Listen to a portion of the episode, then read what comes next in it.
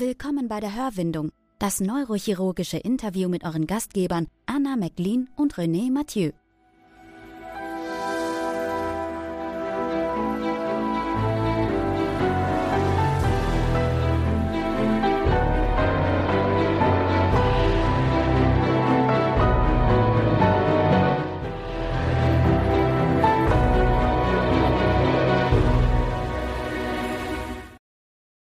Die dritte Sendung der Hörwindung. Und wie immer begrüße ich an meiner Seite Anna. Hallo Anna. Hallo René, wie geht's dir? Soweit, so gut. Und bei dir? Auch alles bestens. Ich bin geimpft und mir geht's gut.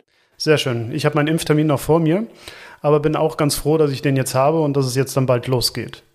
Ja, und wir begrüßen, auch wenn es erst die dritte Sendung ist, trotzdem einen Gast, den wir schon mal hatten, weil wir die Sendung so toll fanden und es so empfunden haben, dass wir gerne nochmal mit ihm sprechen möchten. Und deshalb willkommen bei der Hörwindung Professor Krex. Traue ich mich ja gar nicht bei so viel Vorschusslorbeeren überhaupt noch Hallo zu sagen, aber trotzdem Hallo an alle beide und an alle, die uns zuhören. Freut mich sehr und finde den Anfang des Gesprächs schon wieder mal so skurril und interessant, äh, dass das Impfen wirklich äh, derart dominant geworden ist. Unfassbar. Sind Sie denn schon geimpft? Äh, zur Hälfte, also so gut wie gar nicht. Wie, wie wir ja nun wissen und erfahren mussten, dass das äh, die erste Dosis noch so gar nichts bringt. Genau. Ja, Professor Krex, äh, für die, die die erste Sendung nicht gehört haben, ist der leitende Oberarzt ähm, der Klinik für Neurochirurgie in Dresden. Und ähm, er ist spezialisiert in neuroonkologische Fälle und äh, wir wollten heute die Sendung auch ein bisschen darüber reden. Und okay. das Erste, was uns in Verbindung mit Ihnen einfällt zu neuroonkologischen Themen, ist natürlich die NOAA-9-Studie. Und ähm, vielleicht könnten Sie, dass wir vielleicht wirklich direkt beim Urschleim einmal anfangen, mal kurz erzählen, was eigentlich die NOAA ist.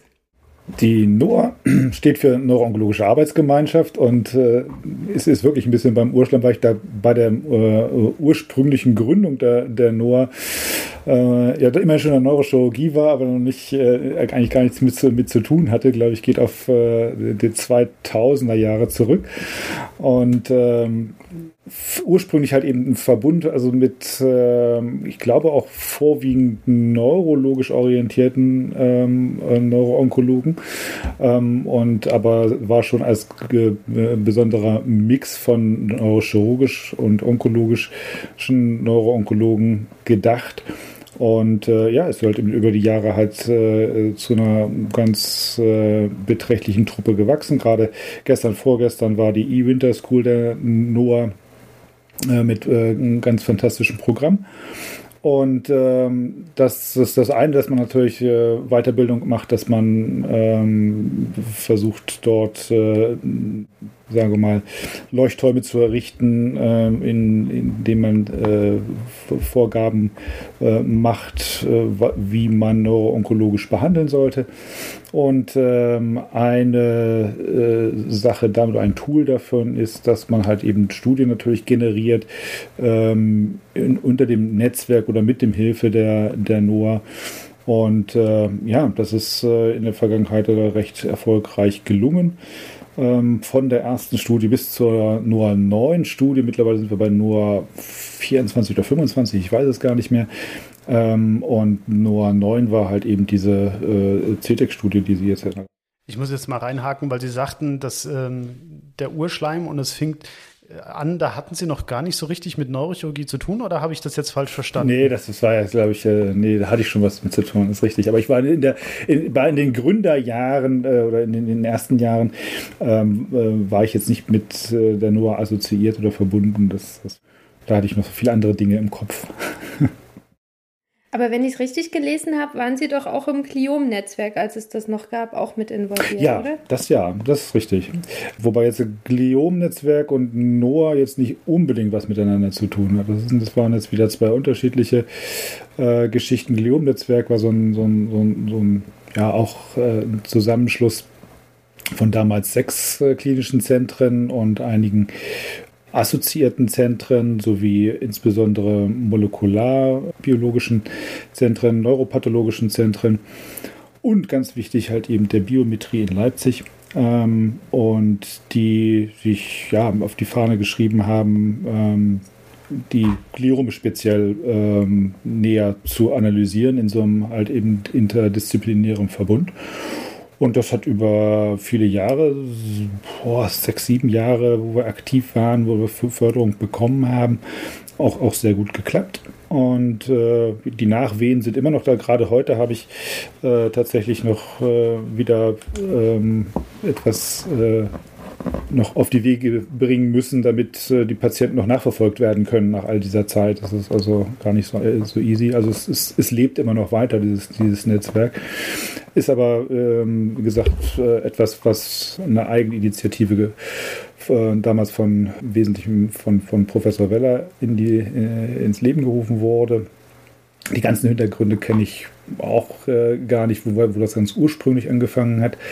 Aber er war halt eben lange äh, die ganze Zeit unser äh, Sprecher des Gliom-Netzwerkes und war auch äh, der wesentliche Mann, äh, der das vor, vorangetrieben hat, das muss man schon sagen. Waren sehr viele Projekte, die auf Initiative des Gliom-Netzwerkes oder zusammen mit der Datenbank, die dann dort über die Jahre gewachsen ist, halt einfach äh, entstanden sind. Das Gliom-Netzwerk hatte ja aber nicht nur die höhergradigen Gliome im Blickfeld, sondern da ging es ja tatsächlich auch um die niedriggradigen. Richtig. Niedriggrade, Epidymome, ein Projekt dazu, also alles, was eigentlich dann mit glialen Tumoren, Anführungszeichen, zu tun, zu tun hat. Ja. NOAA 9 war jetzt ja darauf abgezielt, dass wir durch die Molekularpathologie, Molekularbiologie ja auch herausgefunden haben, dass es eben die methylierten MGMT-Promoter gibt und dass die besser auf Timodal ansprechen und jetzt eben dann in Verbund mit, mit CCNU. Ist das aus, dem, aus der Arbeitsgruppe heraus entstanden oder war das äh, eine Initiative von Einzelnen, dass man diese Studie auflegt?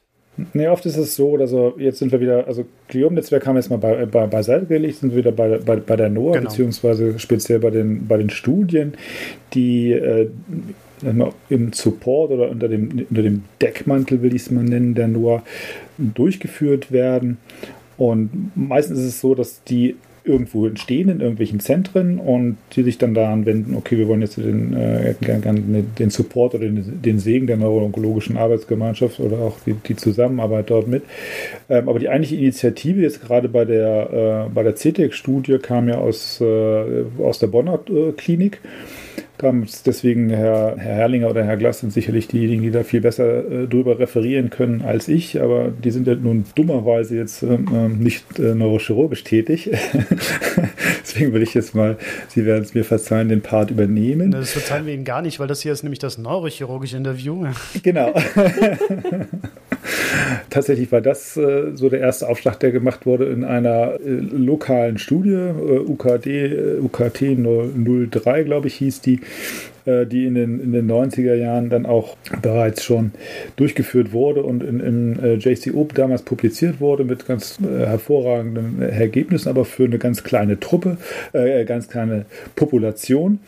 Und äh, da hatte man das erste Mal gesehen, dass man, wenn man so ein äh, Alkylantien-Overkill, so nenne ich das immer ganz gern, macht bei den äh, Glioblastom-Patienten mit methylierten MGMT-Promotor, dass die tatsächlich signifikant äh, davon profitieren und äh, dort äh, Überlebensraten aufwiesen in Kaplan-Meier-Kurven, die man so vorher noch nie gesehen hatte. So, und das war also der die, die, die, Initialzündung, dass man gesagt hatte, okay, wir äh, versuchen dort eine Phase 3 Studie irgendwie aus dem Boden zu stampfen und dann auch tatsächlich öffentliche Fördermittel bekommen, um das zu initiieren und ja, hat das dann eben zusammen äh, eben mit dem, mit dem DOA-Netzwerk dann halt durch, durchgeführt. Und das ist ja aber auch schon wieder, ich glaube, ich weiß es nicht mehr schon so lange her, das Paper, ich glaube 2011 bis 2014 war die Rekrutierungsphase. Ne? Also das ist also auch schon wieder, ja, schon wieder bangig lange her. Aber ja. Es dauert ja auch immer eine gewisse Zeit, bis sich die Dinge durchsetzen dann in den Kliniken. Ja, also es dauert erstmal ne, von, von, der Idee einer Studie bis äh, zur Durchführung, bis man es machen kann, bis man halt irgendwie die, die Gelder zusammen hat. Es ist wirklich ein Riesenbrett, was man da bohren muss, und, äh, bis man halt eben die ganzen äh, Kliniken an ähm, Bord hat, die da mitmachen möchten, bis, bis das dann halt über die Rekrutierung äh, geschafft ist. Äh, das zieht sich halt alles einfach hin. Bei, der, äh, bei dem Protokoll war es ja dann so, dass es eigentlich so primär erstmal relativ simpel an, an sich anhört hört. Die einen haben halt eben die Standardtherapie bekommen nach Stupp, die anderen haben statt der Standardtherapie, äh, statt, der, statt des Temozolomids, dann halt diese Kombination bekommen aus CCNU ähm, äh, plus Temozolomid. Das war also eine zweiarmige Studie, relativ simpel. Eben das alles nur für die Patienten, bei denen man nachgewiesen hat, dass deren MGMT-Promoter methyliert war. So. Und äh, das führt aber schon dazu, dass es halt, also wir, äh, ja, glaube ich, fast viermal mehr Patienten überhaupt gescreent haben, als letztendlich sich äh, dafür qualifiziert haben. Und äh, von denen fielen dann auch wieder noch einige weg, also so dass un unterm Strich gar nicht halt eben so wahnsinnig viel bei, bei, äh, bei herumkam äh, von, von, von, den Zahlen. Das ist glaube ich irgendwie 700, ich habe die Zahl nicht mehr ganz genau im Kopf. Ich glaube 700 oder was gescreent worden, 144 letztendlich dann eingeschlossen worden äh, in die Studie nur jetzt, um, um das auch mal wieder noch zu verdeutlichen, was immer auch so, so, der, so der Krux bei, bei einer Studie ist, wenn man sich das so vorstellt oder, oder erstmal auf dem Papier so zurechtlegt, denkt sich, naja, gut, okay, ein guten Drittel bis, bis ein Viertel äh, der Patienten sind ja mittelliert, die kommen dann in Frage und dann äh, bin ich da, was weiß ich, in, in einem Jahr fertig mit der Studie, wenn, wenn äh, zehn Zentren mitmachen. Äh, so sieht es dann auf dem Papier aus. In der Realität ist das dann irgendwie ganz anders. Ja. ja. Schön, dass Sie das auch so sagen. Die Studie hat es ja bis ins Lancet geschafft, weil Sie gerade Stupp ähm, ja. äh, erwähnt haben. Der hat ja dann auch noch drauf geantwortet. Und äh, wenn ich mich richtig in, äh, entsinne, äh, kam so gleich so im ersten Satz, ja, bisher hat ja nur äh, Timodal, das Sie schon erwähnt hatten, und TTF, die Tumor Treating Fields, überhaupt eine Signifikanz erreichen können. Ja. Wie, wie ist denn Ihre persönliche Einschätzung? Jetzt zu dem, äh, zu diesem, zu dem CT, also zu dieser Behandlungsmethode als, als, als solches oder speziell zu dem Kommentar? Fangen wir vielleicht mal mit der Behandlungsmethode an.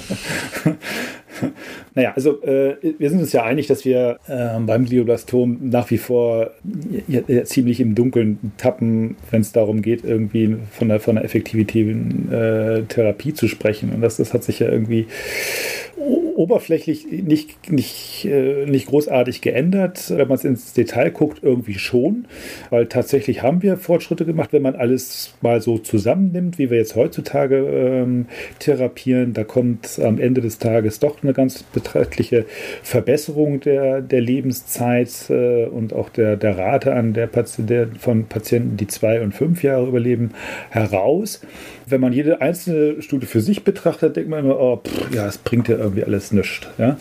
Aus, auf, unter dem Aspekt oder unter dem, äh, wenn man das, wenn man das äh, so herangeht, dann kann man sagen, ja gut, ähm, die CETIC-Studie hat ein positives Ergebnis gebracht. Das ist ja erstmal überhaupt toll. Und das ist so ein bisschen auch so der, der, der Hunger der, der Neuroonkologen nach irgendwelchen positiven Ergebnissen. Ne? Das, das, das, das nimmt man alles irgendwie gleich äh, gern ab. Und deswegen ähm, hat es diese Studie dann auch in, ins Lancet geschafft, obwohl es natürlich einige Shortcomings hatte. Das kann ich, glaube ich, auch ganz offen sagen, weil Herr Hellinger weiß das selber und, und, und adressiert das ja auch äh, jedes Mal. Ähm, dass die Population, wie gesagt, unterm Strich relativ klein ist ne, für so eine Phase 3-Studie. Dann knapp über 60, die dann letztendlich äh, 63 und 66 Patienten, meine ich, äh, die letztendlich ausgewertet werden konnten in den einzelnen Gruppen, also äh, in dem, äh, mit dem Studienarm und in dem äh, Kontrollarm. Das ist natürlich keine große Zahl letztlich unterm Strich, wenn man bedenkt, was da halt eben für, für, für ein Aufwand dahinter steckt und wie lange da dran gearbeitet wurde. Aber das führte dann irgendwie zumindest beim Gesamtüberleben zum knappen, signifikanten Vorteil und äh, dass, äh, dass sowas dann, wie gesagt, so hochrangig publiziert werden kann, signalisiert irgendwie so ein bisschen, dass, wie gesagt, man, man, man lächzt nach irgendwelchen positiven Ergebnissen. Ne? Ist ja auch eine Bestätigung. Ja, genau. Also das äh, ist, aber äh, völlig okay so.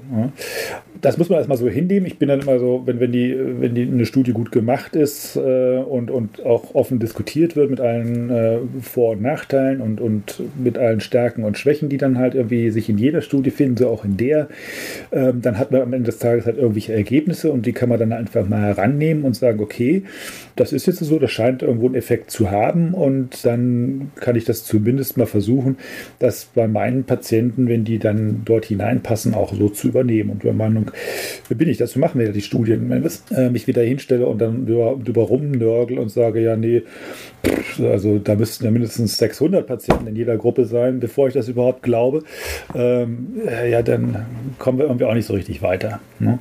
Deswegen handhaben wir es jetzt ja auch noch in unserem Tumorboard, dass wir immer versuchen, dran zu denken natürlich. Und wenn wir halt eben geeignete Patienten haben, die ein gewisses Alter nicht überschritten haben sollten, ich sage jetzt extra keine Altersgrenze, es hängt ja immer von dem biologischen Alter ab, wie, wie, wie fit ist dieser Patient, dann halt eben MGMT äh, positiv ist, dass wir dann zumindest diskutieren, können wir dem äh, diese, diese Therapie zukommen lassen, weil die halt einfach doch irgendwie ein, ein Stück weit better, besser zu sein scheint als äh, die Standardtherapie. Der große Nachteil von, der, äh, äh, von dieser Therapie ist ja, dass es halt einfach eine höhere Toxizität hat. Ja, das ist, das ist so. Deswegen muss man die Patienten halt eben auch außerhalb der Studie, äh, wenn man sie ganz normal in der, in der Ambulanz führt, muss man sie halt eben schon engmaschig äh, betreuen und halt eben mal ein Blutbild mehr abnehmen und, und kontrollieren, um da dann äh, entsprechend gegensteuern zu können. Aber sonst ist es einfach eine gute Sache. Ich habe da mal eine Frage für den praktischen Alltag. Und zwar ist bei uns, wenn wir Patienten haben, die für CTEC prinzipiell in Frage kämen, der Kanowski immer heiß umstritten. Wie wichtig ist wirklich der Kanowski-Einfluss? Also mal ein ganz praktisches Beispiel. Wir haben einen Patienten mit einer Intelligenzminderung, der geht da mit einer Intelligenzminderung rein, ist sonst aber körperlich fit. Ist das jetzt jemand, der durch, den, durch die Intelligenzminderung eine, eine Karnowski-Reduzierung hat? Ist das trotzdem was für CTEC oder nicht? Also das ist bei uns jedes Mal wirklich diskutiert und wie, wie ist das vielleicht bei Ihnen beiden? Ähm, in den Kliniken. Bei uns im Tumorboard versuchen wir auch immer mit einzuschließen. Äh, der Kanowski, den sehen wir zweitrangig, wie eigentlich Professor Krex gerade eben sagte. Es geht so ein bisschen mehr um das biologische Alter, also ob man das dem Patienten oder der Patientin aus unserer Sicht auch zumuten kann. Das ist eher so bei uns die Diskussion bin mir jetzt nicht ganz sicher, aber äh, die, wenn es eine reine Intelligenzminderung ist, die spielt doch jetzt beim Kanowski auch gar keine Rolle. Ne? Also der, der ist ja keine von diesen Kriterien, die den Kanowski dann halt irgendwo dann halt eben drunter schrauben. Anyway. Naja, es ist, es ist nicht krankheitsbezogen, genau, genau. Äh, ja. Genau. Ach so, okay. Also wenn okay. es um die, es geht praktisch um die Eigenversorgung und äh, ja, es ist mhm. praktisch keine krankheitsbezogene Minderung, genau, wie Sie sagen, aber Mhm. Er geht praktisch ja mit nicht noch vollen Gesundheit hinein, genau, mhm. in die Therapie. Gut, aber das ist ja eine, eine prinzipielle Frage, die, mich, die ich mir bei jeder Chemotherapie stellen sollte. Ja, genauso wie auch bei, bei, bei der Strahlentherapie, da kommen ja selbst dann auch die, die Strahlentherapeuten zur Not auf Station und gucken sich ausnahmsweise mal einen Patienten an und sagen, ja, nee, der ist was, äh, den, den können wir bestrahlen oder den können wir nicht bestrahlen. Und das sollte ich mir als, als Therapeut, wenn ich äh, mir überlege, okay, dem Patienten möchte ich die und die Chemotherapie zumuten, auch sehr wohl fragen. Ne? Will, will, ich das? Kann er das? Äh, äh ist er so compliant, dass er also auch die Kontrollen anhält und so weiter und so fort. Das ist ja schon äh, eine ordentliche Therapie, die man dem Patienten da zumutet und das muss dann auch irgendwie passen.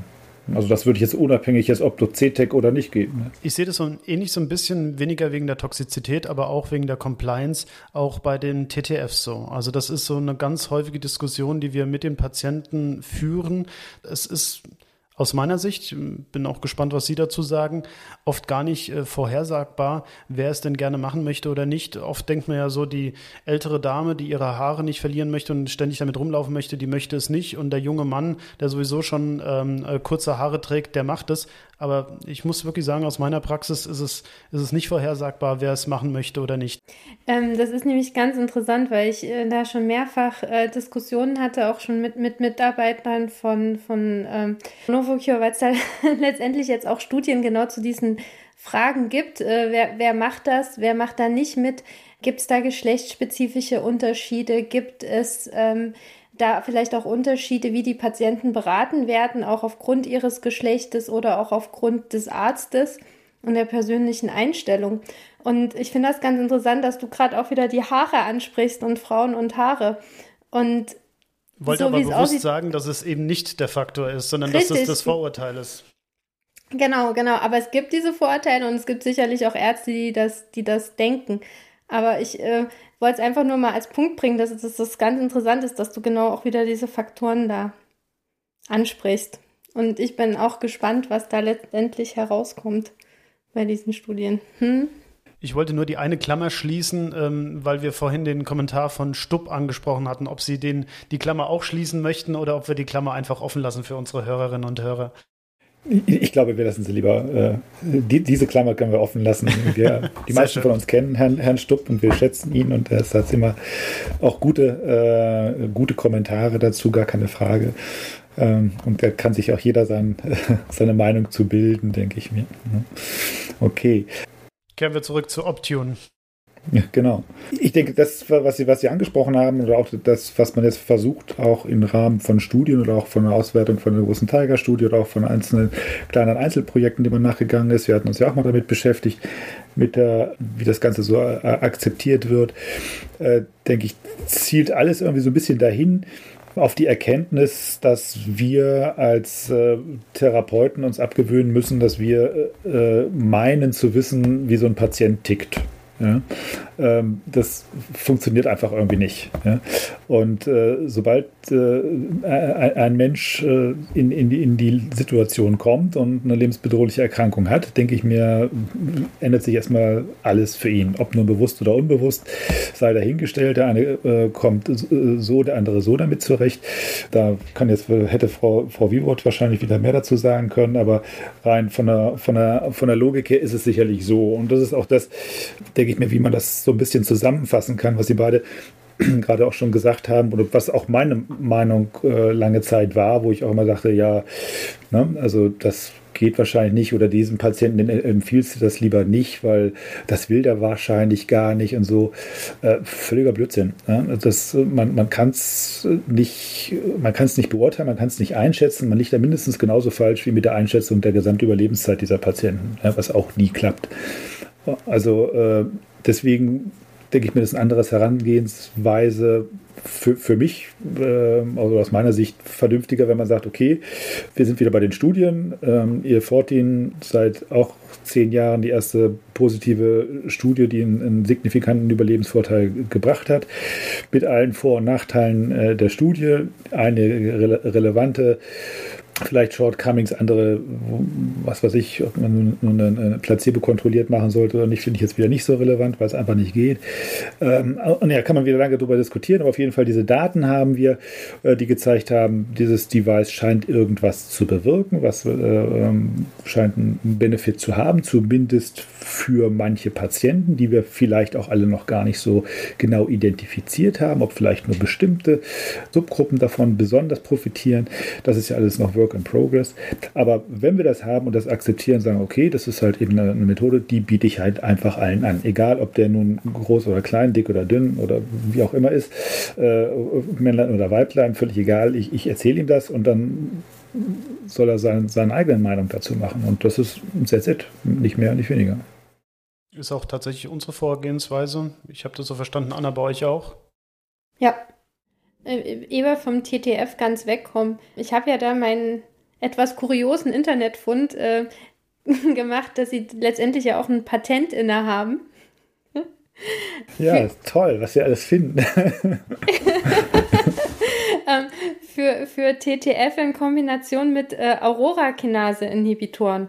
Ja, verrückt, ähm, oder? Jetzt, ja, jetzt sind ja so Aurora-Kinase-Inhibitoren noch nichts, was irgendwie etabliert ist, aber so ein bisschen so the new hot shit, hat man ein bisschen den Eindruck. Ähm, wie weit, ich frage jetzt mal ganz, ganz offen, wie weit ist das denn vorangeschritten? Das ist natürlich ein absolutes Betriebsgeheimnis, da habe ich überhaupt nichts zu sagen. Schon gar nicht so hier in der Öffentlichkeit.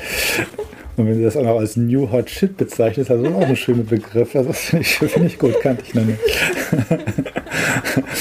Äh, na, also tatsächlich ist es so, dass es diese, dieses, diese Patentgeschichte hat mich selber so ein bisschen überrascht, ehrlich gesagt. Also ich habe da so gut wie gar nichts zugetan. Das war so ein bisschen auf, auf, auf äh, Bedrängen von, von meinem, äh, meinem Coworker und, äh, und, und der, der Fakultät, die das natürlich immer gerne sehen, wenn die viele IPs haben und die sie da irgendwo äh, anmelden können und, und das ist dann irgendwie, äh, bringt, das, äh, bringt das irgendwelche Punkte.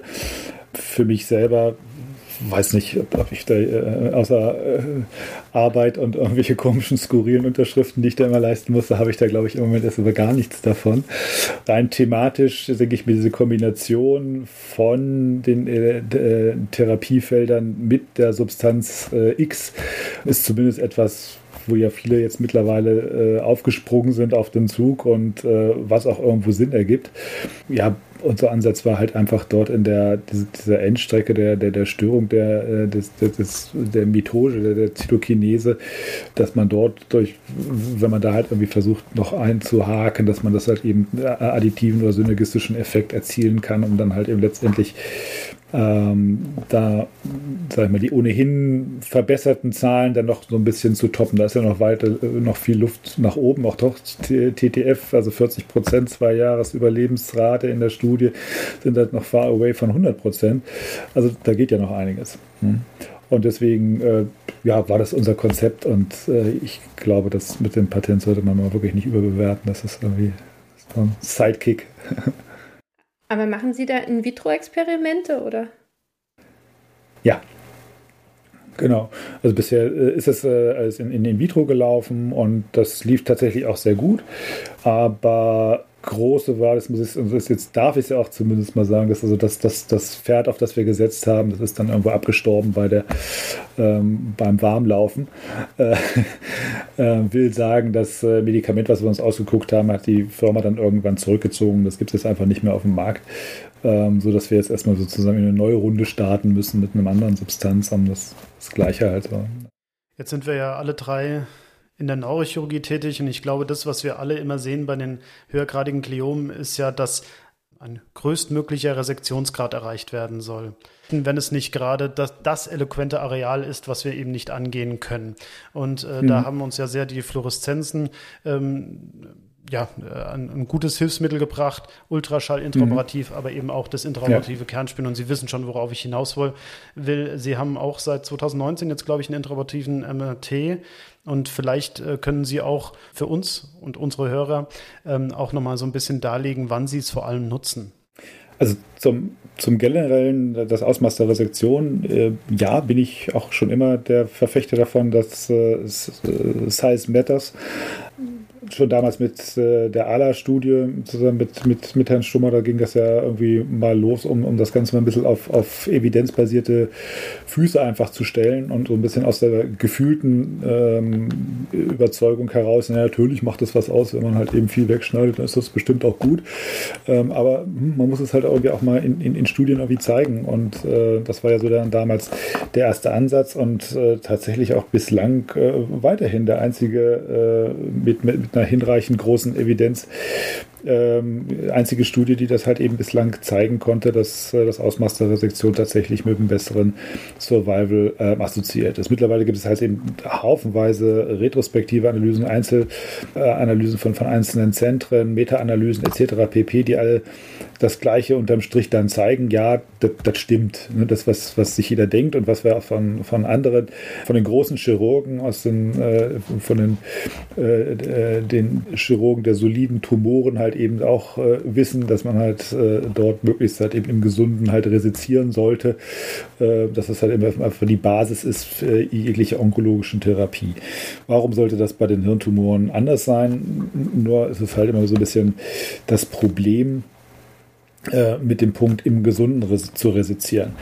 Selbst das aber ist ja ähm, eine Domäne, die äh, ja zumindest jetzt angekratzt wird. Äh, Supermaximal äh, Resection ist ja ein Thema, ähm, was, was angegangen wird. Ähm, was auch in Studien, in kleineren Serien hat man das schon gezeigt. Ähm, und guckt. Also außerhalb des kontrastmittelaufnehmenden Bereich in das Ödem mit hinein ja, genau. Also da, wo es, halt, wo es halt eben möglich ist. Klassische Beispiel ist immer das rechtsfrontale Glioblastom, wobei dann Manche wieder sagen würden, ja, auch rechtsfrontal ist Eloquenz, ja, alles richtig, aber äh, eben nicht so viele unmittelbar erlebte Eloquenz. Vielleicht können wir uns darauf einigen. Und äh, wenn es irgendwo möglich ist, dann sicherlich in solchen Arealen, wo man darüber nachdenken kann, okay, ich habe ein Kontrastmittel auf einen, einen Tumor, der ist äh, gut zu resizieren und äh, gehe ich jetzt noch one step beyond sozusagen und äh, ähnlich wie die Strahlentherapeuten halt eben zwei Zentimeter Sicherheitsraum, kann ich noch dort einen, halben Zentimeter oder wie auch immer noch zusätzlich resizieren und bringt das unterm, unterm Strich was. Das bleibt es noch zu zeigen kommt natürlich immer Konf Konflikt oder in, in, den überhaupt in den, in den Glaubenskonflikt, äh, ist das Glioblastom oder sind die Gliomen eine lokale äh, Erkrankung oder ist es eine Systemerkrankung des Gehirns? Diese zwei äh, Lager gibt es ja auch schon seit ewigen Zeiten. Ja, äh, selbst wenn es eine Systemerkrankung des Gehirns wäre, bleibt es ja dann immer noch zu zu diskutieren, ob ich mich mit einem geringen Tumor-Load dann auch eher arrangieren könnte. Ja? Ähm, ob das dann halt eben dann machbar wäre. Ich muss, ich spreche ja nicht unbedingt von, von Heilung, sondern vielleicht von einfach von einem stabilen Zustand des Patienten, indem ich den dann mit einer maximalen Reduktion des Tumor-Loads dann halt bringen könnte. Das wäre ja auch vielleicht irgendwie eine, eine Herangehensweise. Ähnlich wie bei der ähm, HIV-Therapie, wo man sagt, okay, nee, heilen kann ich es nicht unbedingt, sondern halt mit einem gewissen Virus-Load äh, könnt ihr aber trotzdem 80, 90 Jahre alt werden werden. Ob man da irgendwann mal dann hinkommt.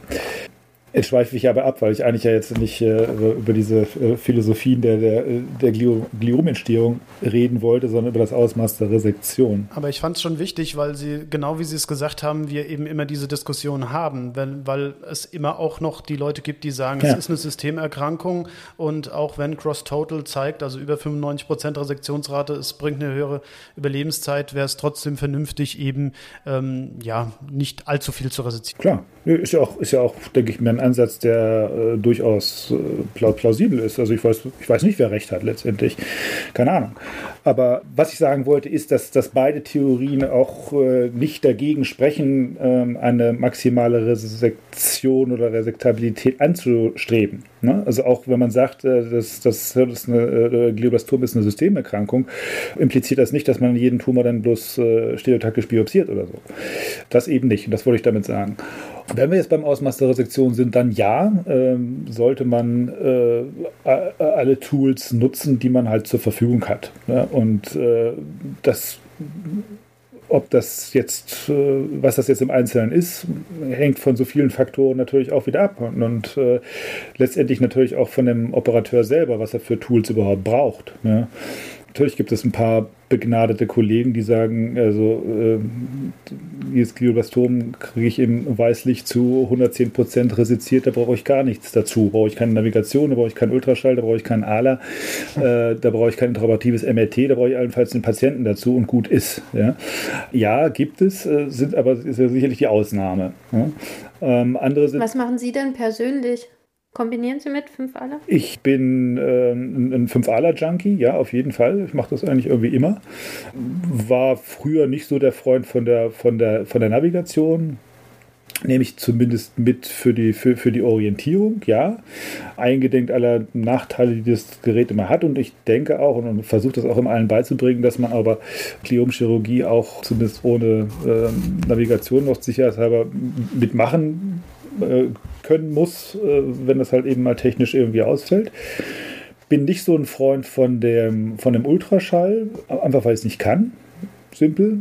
Ähm, Finde find das eine gute Methode, weil es eine gute Online-Methode ist, hat dann aber irgendwie jetzt nie so richtig den, den, den Zugang dazu und das ist irgendwie so der, der Zug für mich so, so ein bisschen abgefahren, sage ich jetzt mal. Es muss mich erstmal einer noch wieder von den Assistenten mit begeistern, der das so richtig gut kann vielleicht und mir das, mir das dann beibringt, äh, weil ansonsten sehe ich da immer nichts so richtig. Aber Sie sagten gerade, Sie nehmen gerne ALA. Ja. Kombinieren Sie es mit dem Kernspinnen, weil das war eine sehr große Diskussion. Da gab es ja auch Studien dazu, die gesagt haben, das darf man nicht mehr machen. Mhm. Ähm, tatsächlich ja. Äh, hab da, also wir haben jetzt, wie Sie schon sagten, äh, seit 2019 jetzt dieses Gerät. Das war ja auch irgendwie eine, eine ganz lange Geburt, für, bis wir das dann halt irgendwie dann realisiert hatten. Ähm, aber nun haben wir jetzt das ja auch schon wieder zwei Jahre jetzt, wir darauf zurückgreifen können und ähm, ich meine, bis zum äh, bis zum äh, MRT kann man es ja auf jeden Fall nehmen. Äh, da ist ja erstmal nichts nichts anders. Ne? Also ich sehe es ganz genauso, dass Sie das mhm. sagen, weil wir haben seit 2013 ein innovatives Kernspinnen mhm. und ähm, haben eigentlich auch immer die Fluoreszenz dazu benutzt. Bis mhm. dann die Studie kam, dann haben wir kurz ausgesetzt und unsere Erfahrung ist eben auch, dass man, wie Sie sagen, bis zum Bild kann man es ja sehr gut nutzen. Und ich finde gerade so, wenn man große Tumore hat, wo man auch schlecht in den Überhang immer schauen kann, mhm. da ist die Fluoreszenz, ist meine persönliche Meinung, eine sehr große Hilfestellung. Genau, und äh, als das, ist also doch das, das, das Zauberwort, ne? das ist eine Hilfestellung. Also keins dieser Tools ist, ist die Lösung des Problems. Äh, man, man muss sie einsetzen können und man muss auch um die äh, Fallen wissen, die ein, man dort hineintappen kann. Ne? Nicht alles, was rot ist, ist, ist unbedingt Tumor und äh, rot ist nicht gleich rot. Je, je nachdem, welches Mikroskop man benutzt oder welche Lichtquelle man benutzt, wenn wir jetzt noch zu den Exoskopen gehen, dann äh, kriegt man also völlig andere äh, Nuancen von Rot. Ja? Und, und äh, muss man anders interpretieren. Ja? Und habe ich einen Primärbefund, habe ich ein ausgeprägtes Ödem, wie Sie schon sagen, habe ich äh, viel Nekrose da drin, das gibt alles andere Signale, die muss ich erstmal äh, zu interpretieren lernen. Also es ist, es ist ein Hilfsmittel, es ist eine Krücke, ja, es ist schön, aber auch, auch nicht mehr und nicht weniger. Und äh, denke mir, das kann man, kann man sich äh, aneignen. Genauso sehe ich das also mit dem äh, interoperativen MRT. Ne? Das ist, ist, ein nettes Spielzeug, äh, gar keine Frage, äh, wenn man das hat, weil ja, was wir jetzt gemerkt haben in, in, dieser kurzen Zeit, ist schon, dass es äh, etwas bringt für das für, ähm, für ein Ausmaß der, der Resektion. Das muss man schon sagen. Ja ähm, weil es sind dann doch immer wieder ersch erschreckend äh, viele kleine Ecken, wo man gesagt hat, ja, komm, ich war echt, echt super, hier, hier siehst du jetzt nichts mehr in dem MRT. Ne? Und dann kommst du wie ein kleiner bedröppelter Hund wieder aus dem MRT raus, äh, da ist da noch was und da noch was. Ähm, und das sind also genau die Ecken, die man dann halt im, äh, eben dann aber auch nicht mehr angehen würde, wenn man die dann am nächsten Tag äh, bei dem Patienten äh, äh, entdeckt und sagt, naja, komm, wegen dem machst du jetzt nicht nochmal wieder den Kopf auf und, und, und ziehst den Patienten auf den Tisch. Das macht man dann irgendwie dann doch nicht nicht. Dahingehend denke ich mir, ist das schon so, so für die letzten 5% sozusagen, ähm, um, um das nochmal herauszuholen, äh, ist das sicherlich ein gutes, äh, gutes Tool. Wie oft machen Sie denn intraoperativen Kernspin? Also auch wegen Kontrastmittelgabe. Machen Sie immer bewusst nur eins oder machen Sie doch auch bei manchen Fällen äh, weitere Kernspins? Kommt dann äh, ganz auf den Fall drauf an. Also allermeisten Fälle sind äh, ein MRT und jetzt wir hatten aber auch, wenn wir gerade jetzt irgendwelche etwas größeren oder komplexeren niedergradigen Tumoren haben, dass wir dann auch ein zweites Mal reinfahren. Weil man da auch nicht mal KM geben muss. Ja. Ne, genau. Also bei den niedriggradigen, ja. Ja. Also wegen der KM-Frage, ja, also das hatten wir bisher, kann ich mir nicht jetzt erinnern, also dass wir jetzt zweimal KM gegeben haben, die, in unserer kleinen Serie haben wir das jetzt bisher noch nicht gehabt. Genau. Also wir hatten auch nur ganz wenige Patienten, wo wir das so hm. gemacht haben und kann das auch nur so bestätigen. Es ist schon so, dass es, äh, dass es ähm, in einem eine andere äh, OP-Strategie äh, aufobtruiert. Das muss man auch, auch, auch sagen. Also ich dachte ja immer, ja, es macht ja nichts, äh, ich operiere ja so wie immer. Äh, stimmt aber nicht ganz. Ne? Also irgendwo ist da ist dann doch schon so, dass man sich sagt, naja, komm, eigentlich hast ja das MRT, guckst du erstmal. Ne? Wo man sonst vielleicht sagen würde, wenn man es nicht hat, ah, los ran, gehst, ja. äh, machst du noch weg. Ne?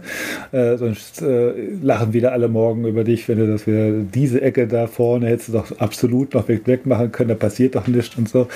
Also das ist schon, das ist schon anders, ne? das, äh, auch wenn man das nicht wahrhaben will. Aber ich glaube so, also ja, so dieses subtile Verhalten oder das Risikobereitschaft, ich weiß nicht, wie man das nennen will, ähm, ist, ist, ist bei mir zumindest ein bisschen, ein bisschen verändert. Also wir haben da eine richtige Evolution durchgemacht. Am Anfang haben wir viel zu früh das Kernspin gemacht. Dann kam eine Phase, da wo wir dann auch festgestellt haben, ach, das Kernspin hätten wir jetzt eigentlich auch früher machen können.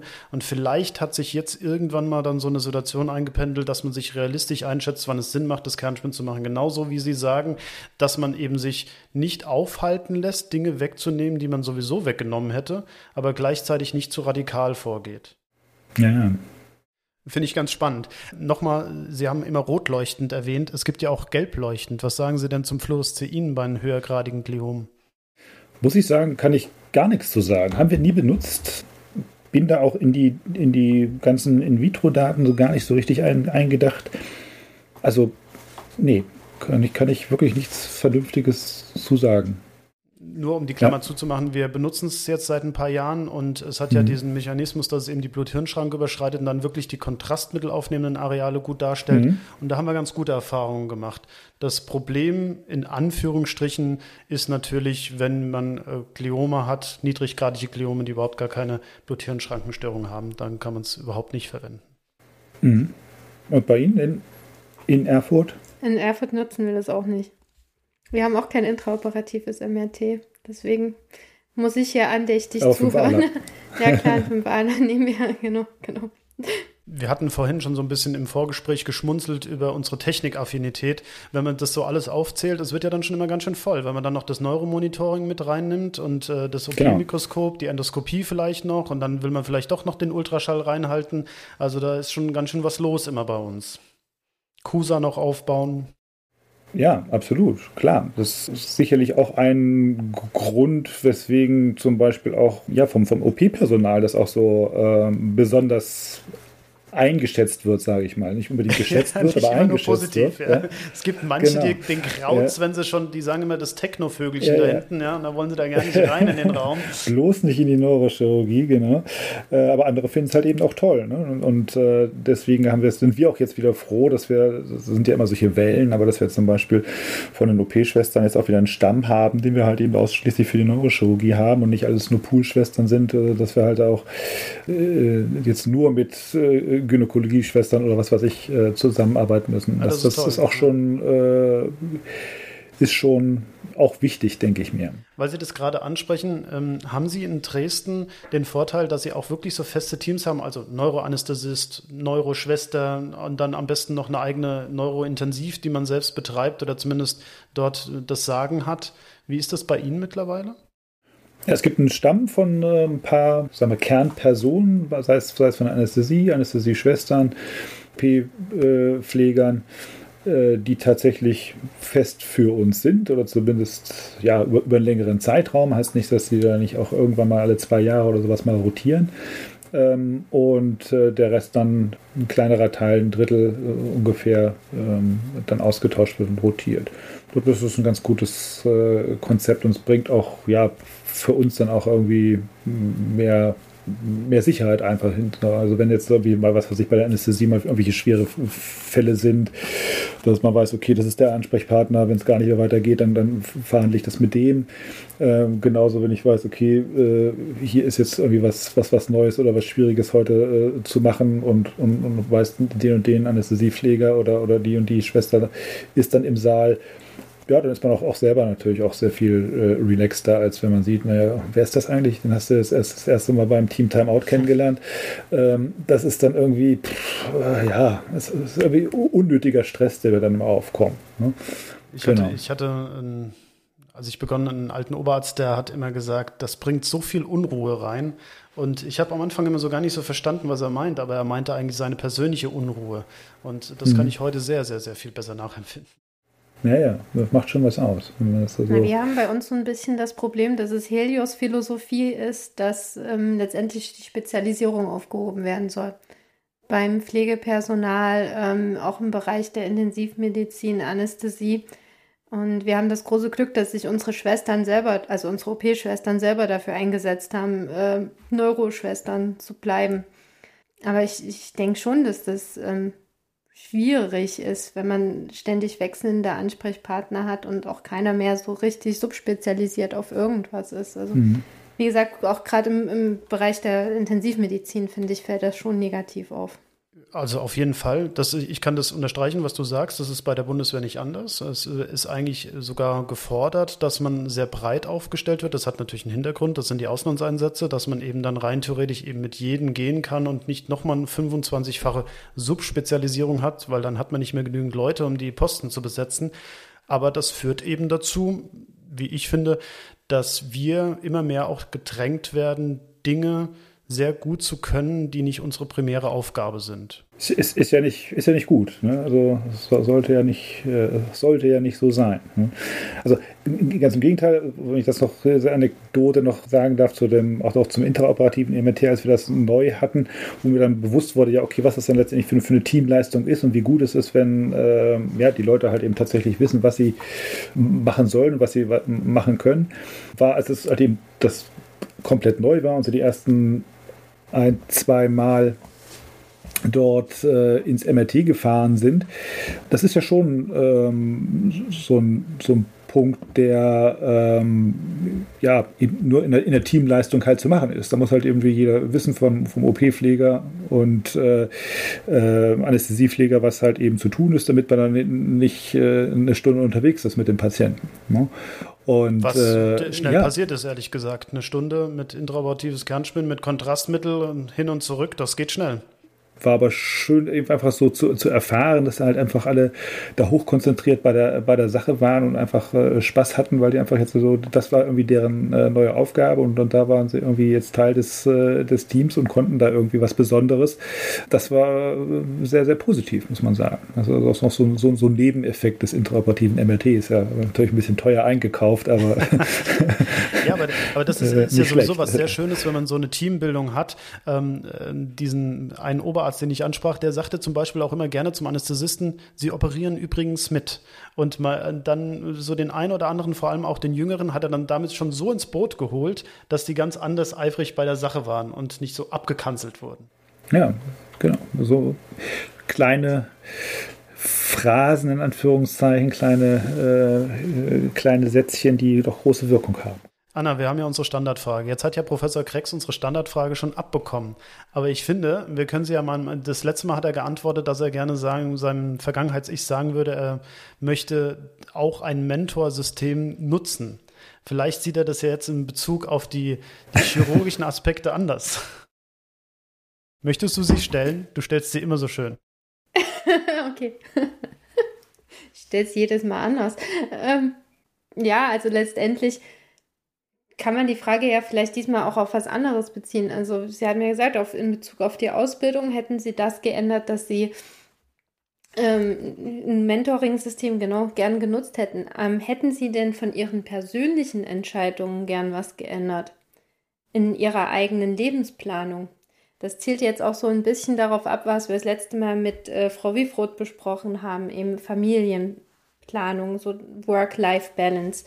Würden Sie das ähm, anders machen oder finden Sie, da war immer alles okay, auch von der Arbeitslast? Also ich habe jetzt also zehn Sekunden Zeit, das Leben Revue passieren zu lassen. Das ist also wieder wie beim, wie beim Showdown irgendwo im, im, im Western oder so. Ja. Nee, also ich weiß nicht, ich glaube, ich, ich, ich mache nicht so einen ganz äh, unglücklichen Eindruck, hoffentlich. Denke, bin eigentlich so ganz, ganz zufrieden, wie das jetzt so sonst so gelaufen sind und dass es also irgendwie äh, Passagen im Leben gibt, die irgendwie nicht so, so richtig toll sind und dass es äh, mal irgendwas also nicht so richtig gut läuft. Ich denke, das, das muss man irgendwie dann ja wohl äh, einfach mal mit einpreisen. Das ist jetzt keine so richtig große Weisheit.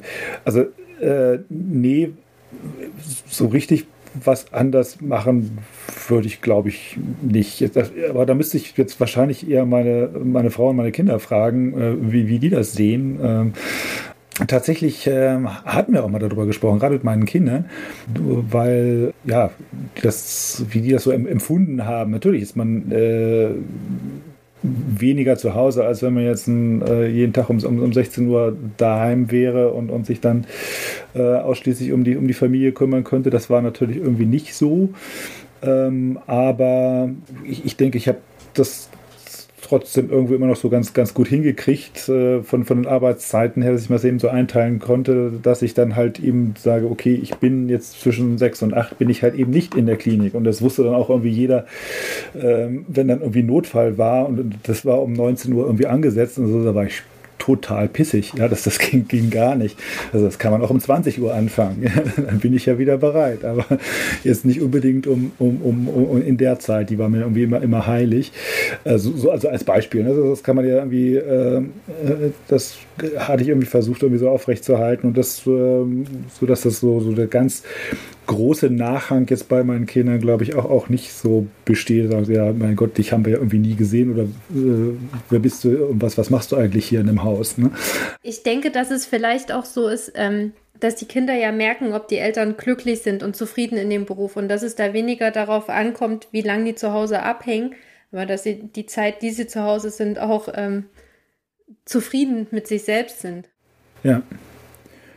Ja, ist sicherlich auch ein guter Punkt, auf jeden Fall, ja.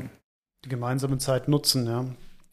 Aber ich muss äh, trotzdem noch mal kurz nachfragen. Es hat sich ja was verändert. Hat sich eigentlich an Ihrer Arbeitszeit was verändert? Weil durch das Arbeitszeitschutzgesetz wurden wir ja jetzt nun alle in ein anderes Konzept gedrängt, will ich gar nicht sagen, sondern es wurde einfach verändert, wollen wir es mal neutral formulieren, ähm, als es früher war. Also Sie haben noch andere Zeiten erlebt als ich, aber bei mir war es auch so, in der Assistenzarztzeit gab es kein Stempelsystem.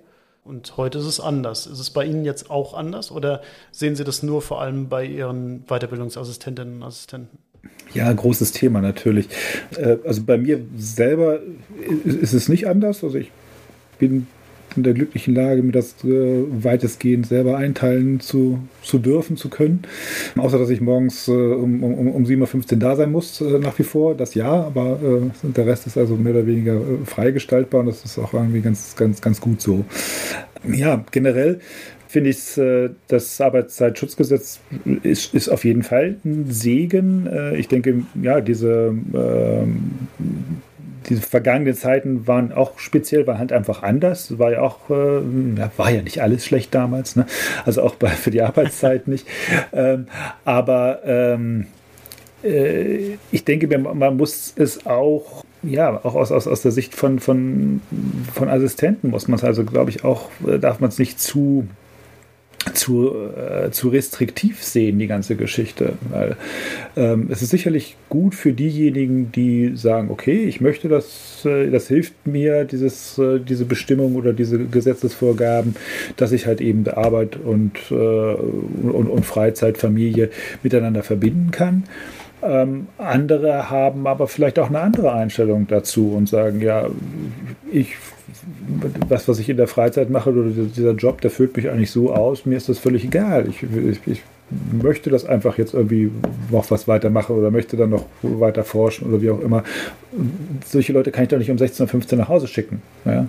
Äh, das, das wäre irgendwie auch wieder schade. Ja, das, also, das tut man den Leuten ja dann auch äh, äh, nichts Rechtes. Und da muss man irgendwie so die, die Balance finden und, und, und äh, was, man, was man da machen kann.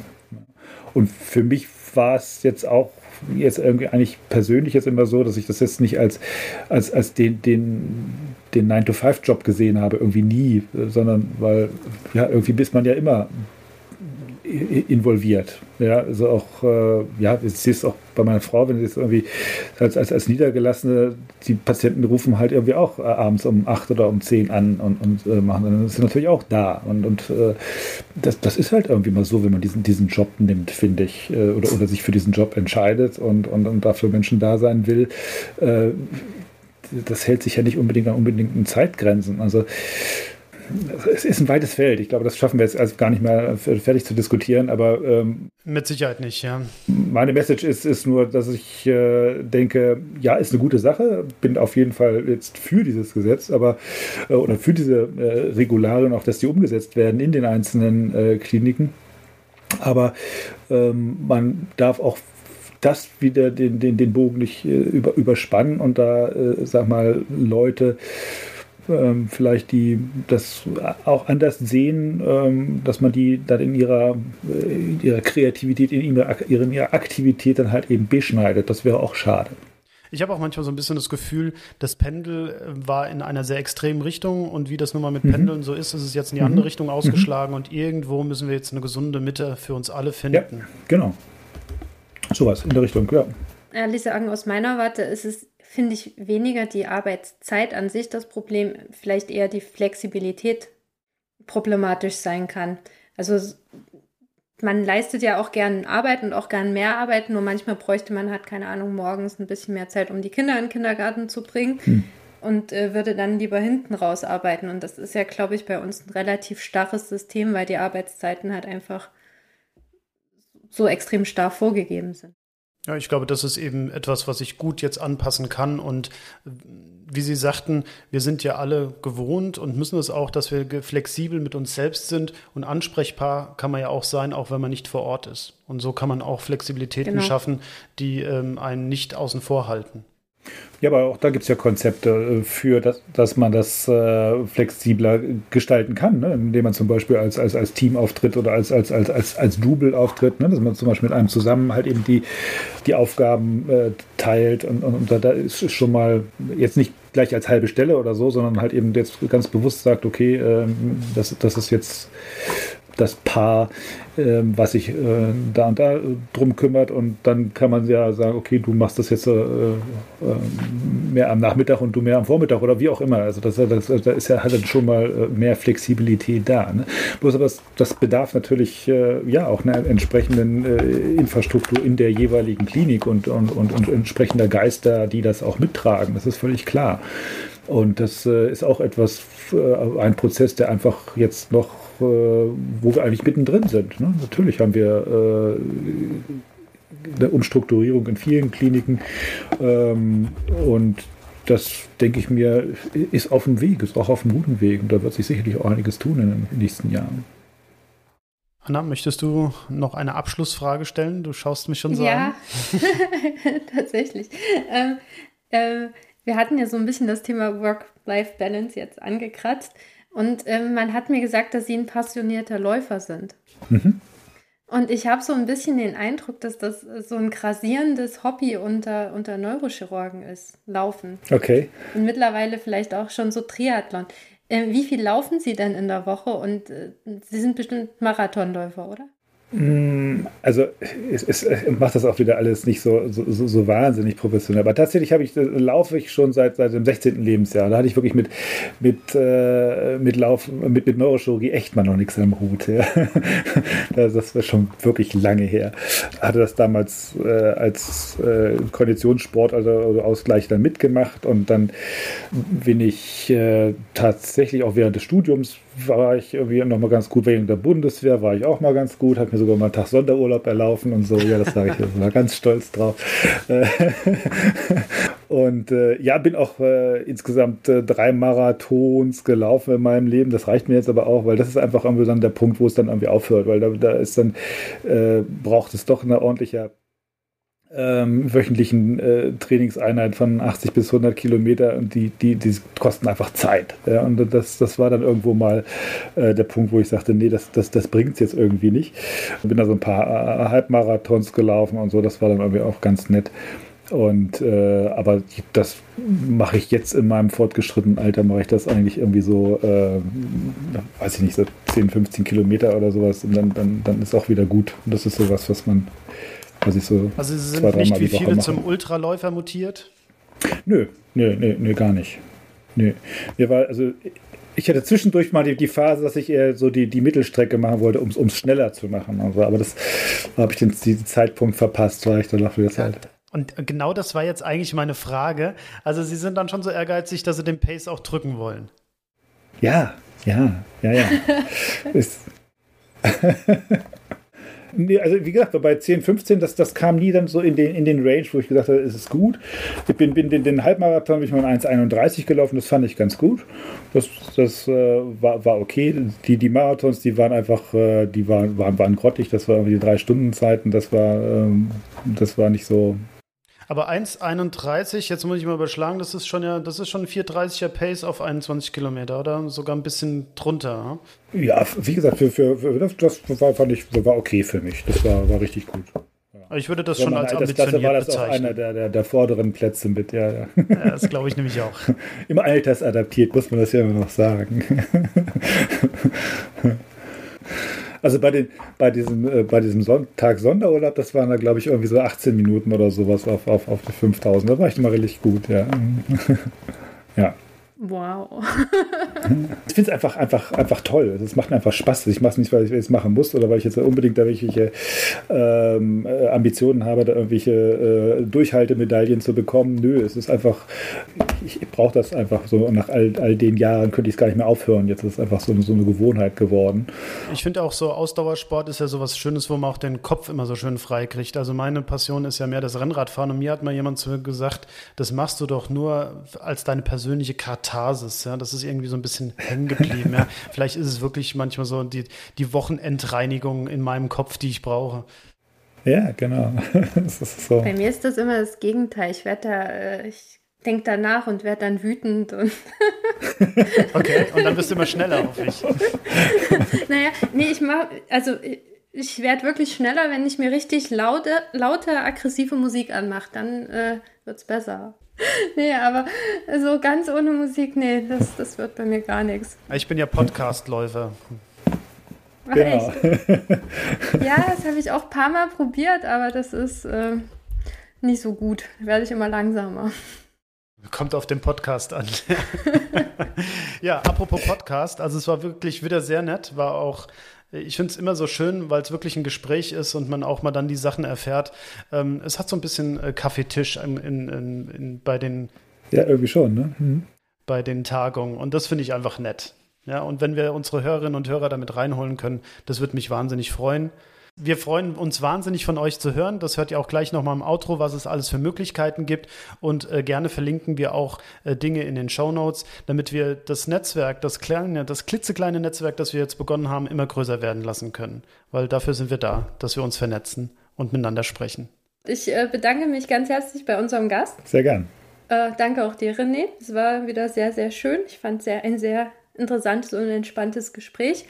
In dem Sinne nochmal vielen Dank. Ja, sehr gern. Tschüss. Tschüss. Gebt uns bitte Feedback, indem ihr uns auf unserer Seite hörwindung.de einen Kommentar hinterlasst oder eine Audionachricht sendet. Gerne könnt ihr uns auch auf Twitter oder Instagram unter Hörwindung folgen. Wir freuen uns sehr auf den Austausch mit euch.